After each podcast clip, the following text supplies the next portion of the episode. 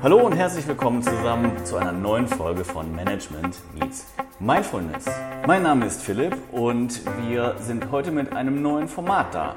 Sicherlich habt ihr in einer der letzten Folgen schon mitbekommen, dass wir nicht nur häufiger veröffentlichen möchten, sondern auch neue Formate ins Leben rufen. Und eines davon ist das Mini-Format. Der eine oder andere hat es hoffentlich schon gehört. Und heute bin ich hier bei der Silke, um ein weiteres Format zu installieren. Und das ist ein Interviewformat. Ich bin sehr gespannt, wie es wird, bin auch ein bisschen nervös und freue mich sehr, dass die Silke sich bereit erklärt hat, hier und heute für ein kleines Interview zur Verfügung zu stehen.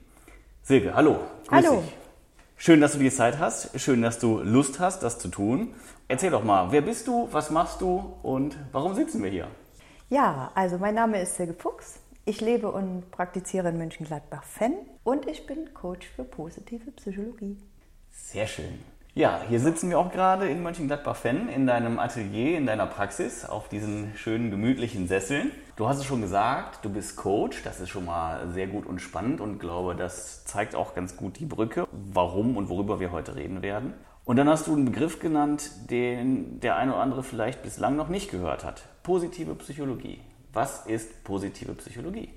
Also die positive Psychologie ist kurz gesagt die Wissenschaft vom gelingenden Leben. Und die einfachen Interventionen der positiven Psychologie fördern Wohlbefinden, Glückserleben, erweitern die persönlichen Ressourcen und unterstützen beim Einsatz der eigenen Stärken. Und das trägt dazu bei, im alltäglichen Leben glücklicher zu werden, mehr Lebensfreude zu empfinden und Zufriedenheit zu erleben. Das klingt gut.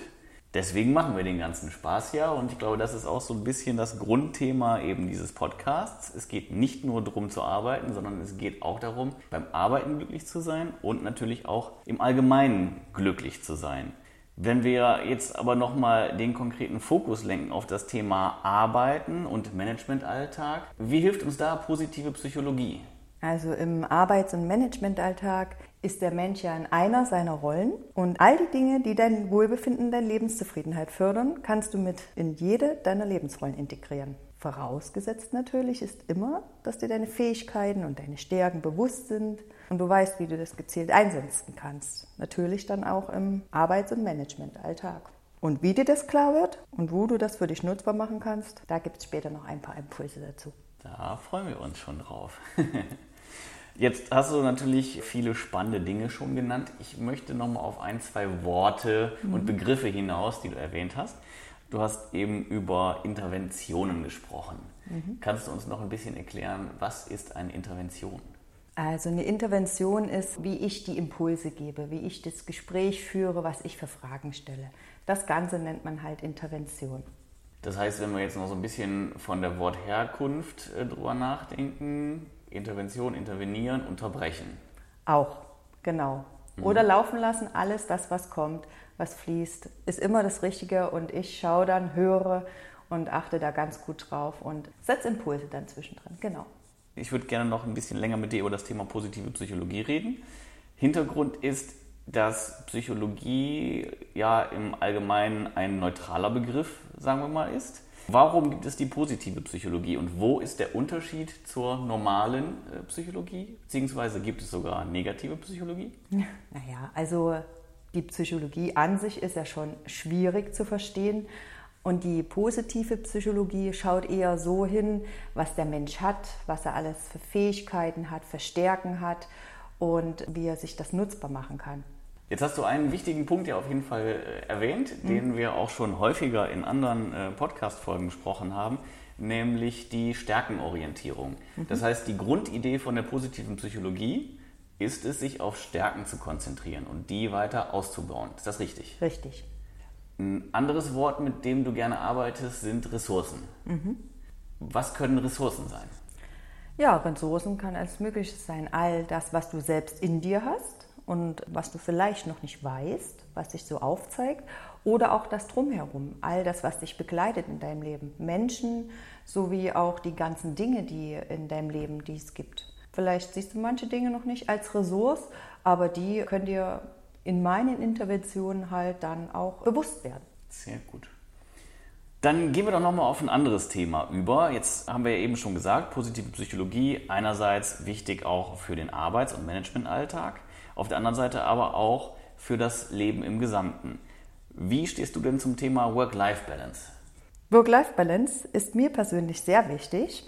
Das Verhältnis von Arbeiten und Privatleben sollte möglichst ausgeglichen sein. Heißt, die Anforderungen von der Arbeitswelt und vom privaten Interesse sollten in einem ausgewogenen, gesunden Gleichgewicht stehen.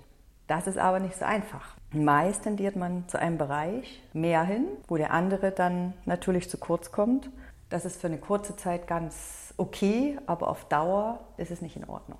Das kann sogar krank machen. Leider ist es aber auch schwieriger, sich den beruflichen Anforderungen, den Arbeitsaufgaben und den Stressfaktoren zu entziehen, als den persönlichen Angelegenheiten und den Interessen. Und da wird das Privatleben schnell mal nach hinten angestellt, denn vermeintlich steht ja dort kein Job auf dem Spiel. Und somit leidet dann natürlich wieder das Work-Life-Balance. Jetzt gibt es einige Leute, die sagen, die Arbeit gehört ja genauso gut zum Leben. Also warum muss man unterscheiden zwischen Arbeiten und Leben halt in dem Fall ganz klar. Ne? Also warum kann Arbeit nicht auch Teil des positiven Lebens sein? Warum muss man da so eine Unterscheidung machen? Also Arbeit sollte genauso sein wie das positive Leben. Und mein Job zum Beispiel mache ich unheimlich gern. Dennoch ist es total wichtig, auch mal was für sich zu tun, mal aus dem Job rauszugehen und mal seinen Interessen nachzugehen. Wenn es jemanden gibt, der sagt, ich lebe nur für meinen Job und habe keine persönlichen Interessen, also wenn ich das jetzt schon so ausspreche, kann ich mir das schon gar nicht vorstellen. Einverstanden. Finde ich sehr gut erklärt. Also was du ja damit jetzt auch gesagt hast, ist, dass es letztendlich nicht zwei völlig unterschiedliche Dinge sind, dass man dennoch aber einfach auch auf sich achten muss und sich nicht völlig aufopfern sollte für die eine und natürlich im Umkehrschluss auch für die andere Seite nicht. Ganz genau. Yin und Yang. So ist es. ja, damit die Arbeit aber auch Spaß macht und eben ein positiver Bestandteil des Lebens ist, ist natürlich die Frage, wie erreicht man größtmögliche Arbeitszufriedenheit? Also größtmögliche Arbeitszufriedenheit ist in erster Linie schon mal wichtig, dass man sich mit seinem Job identifizieren kann. Also dass man sich wohlfühlt da. Da fallen mir gerade die drei psychologischen Grundbedürfnisse vom D.J. Ryan ein. Das ist zum einen die Autonomie, also bedeutet, Herr seines Handelns zu sein, in Einklang natürlich mit den eigenen Werten, immer in Verbundenheit mit der Möglichkeit zu wählen. Also entscheidend ist damit das verbundene Gefühl der Freiwilligkeit.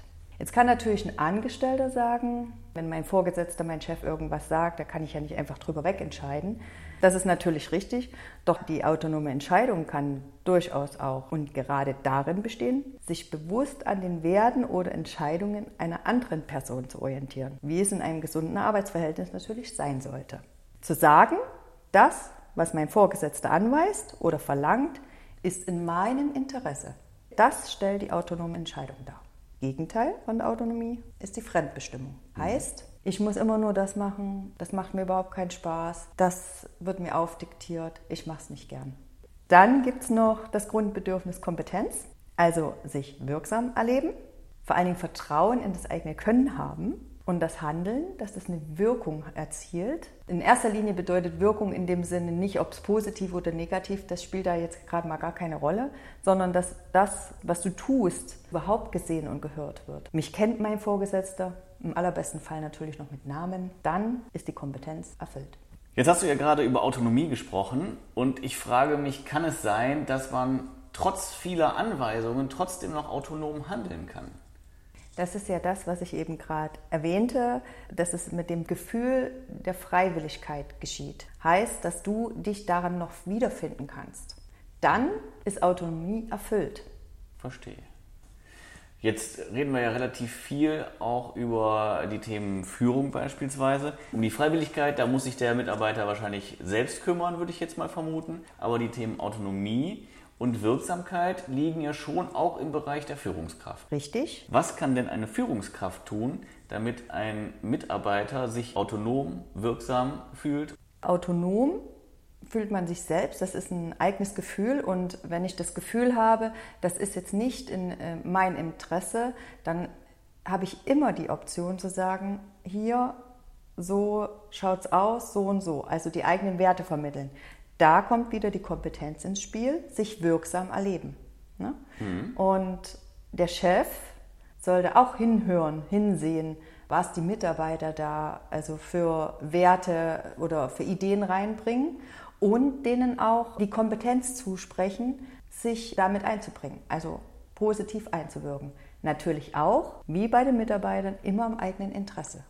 Dann haben wir ja noch das dritte Grundbedürfnis, mhm. die Beziehung, die ist auch gar nicht so unwichtig. Mhm. Bedeutet, sich verbunden fühlen mit dem Team, mit dem Vorgesetzten, mit der Firma, vertrauensvoll im Austausch zu sein, füreinander da zu sein, Selbstfürsorge zu betreiben, das sage ich später noch mal was dazu. Naja, seine eigenen Bedürfnisse in der Arbeit mitleben zu können. Das ist auch noch ein drittes wichtiges Grundbedürfnis und das sind die drei. Also Kompetenz, Autonomie und Beziehung. Und wenn die erfüllt sind, dann ist das Arbeitsleben positiv. Prima. Dann haben wir da jetzt schon einige der wichtigsten oder die drei wichtigsten Faktoren kennengelernt. Wir haben auch schon ein bisschen gehört, wer du bist und was du machst. Und Teil des neuen Formates wird es aber auch sein, dass wir mehrere Ausgaben haben. Deswegen ist das jetzt hier gerade schon die Abmoderation von Teil 1. Ich hoffe, ihr hattet Spaß. Wir werden euch in der nächsten Folge noch ein bisschen mehr an die Hand geben, nämlich noch ein paar konkrete Hinweise und Interventionen, wie du sagst. Lasst uns gerne euer Feedback zukommen, gerne auf sämtlichen gängigen Portalen. Ich hoffe, ihr wisst natürlich, wo ihr uns findet, sowohl bei Instagram, bei Facebook, in den Podcast-Portalen. Und jetzt verrät die Silke auch nochmal, wo man sie findet. Ja, mich kann man entweder zum einen auf meiner Internetseite www.mentaltrainer.in oder auf Instagram Coach für positive Psychologie oder im Facebook auch über Coach für positive Psychologie finden. Sehr schön. Also schickt uns Nachrichten, lasst uns wissen, was euch interessiert und wir versuchen das dann in Kürze wieder einzubauen. Per E-Mail könnt ihr uns natürlich auch finden. Bei der Silke ist es die sf.mentaltrainer.in. Genau, und bei uns ist es die info at m-x-m.net. Wir hoffen, ihr hattet Spaß und wir melden uns bald wieder. Bis dahin. Ciao, ciao.